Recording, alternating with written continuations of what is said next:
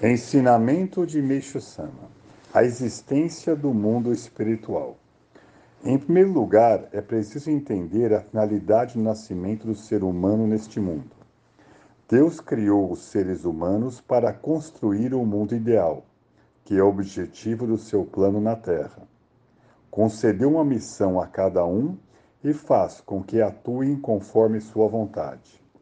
A evolução do estádio primitivo para o atual estádio de deslumbrante cultura, bem como o desenvolvimento da inteligência humana ao nível atual, se devem exclusivamente a este fim.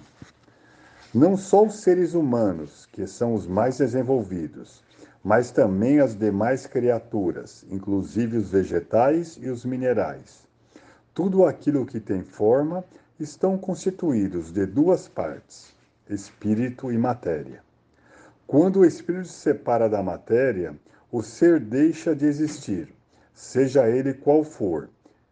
Mas aqui pretendo falar apenas sobre o ser humano. Quando o corpo material fica impossibilitado de ser utilizado devido ao envelhecimento, doença, grande perda de sangue, etc., o espírito abandona e dirige-se ao mundo espiritual, onde passa a viver como seu habitante.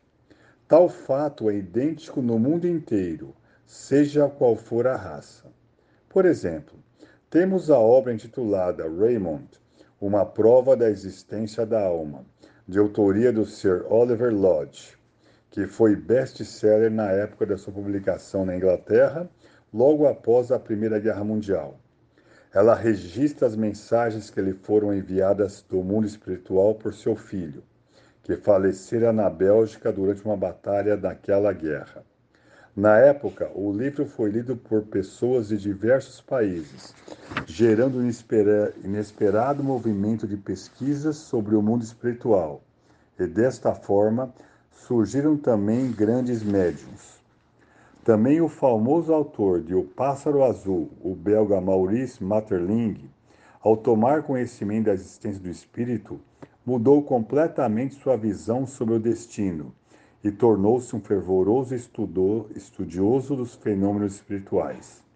Fato que é do conhecimento de todos desta área. Houve igualmente a publicação, logo a seguir, do livro Registros de Pesquisas sobre o Mundo Espiritual, Dr. Warrell, que impulsionou ainda mais as pesquisas parapsicológicas. Dr. Warrell, uma vez por semana, por uma hora, entrava em estado de transe sentado a uma cadeira e se transportava para o mundo espiritual. E assim pesquisou minuciosamente este mundo. Nessas ocasiões, o espírito do Dr. Ward era guiado pelo espírito de um tio seu, que lhe mostrava todos os aspectos daquele mundo, explicando em detalhes sua verdadeira natureza. Havia ainda os espíritos e amigos que desempenhavam papéis de mentores, enriquecendo o conhecimento que lhe eram ministrados. Trata-se de uma obra muito interessante, que pode ter grande validade para o conhecimento da vida no mundo espiritual razão pela qual espero que os leitores a leiam. Inegavelmente, há diferenças significativas entre o mundo espiritual do Ocidente e do Japão. Pretendo, posteriormente, por meio de diversos exemplos, explicar os fenômenos espirituais de um e de outro.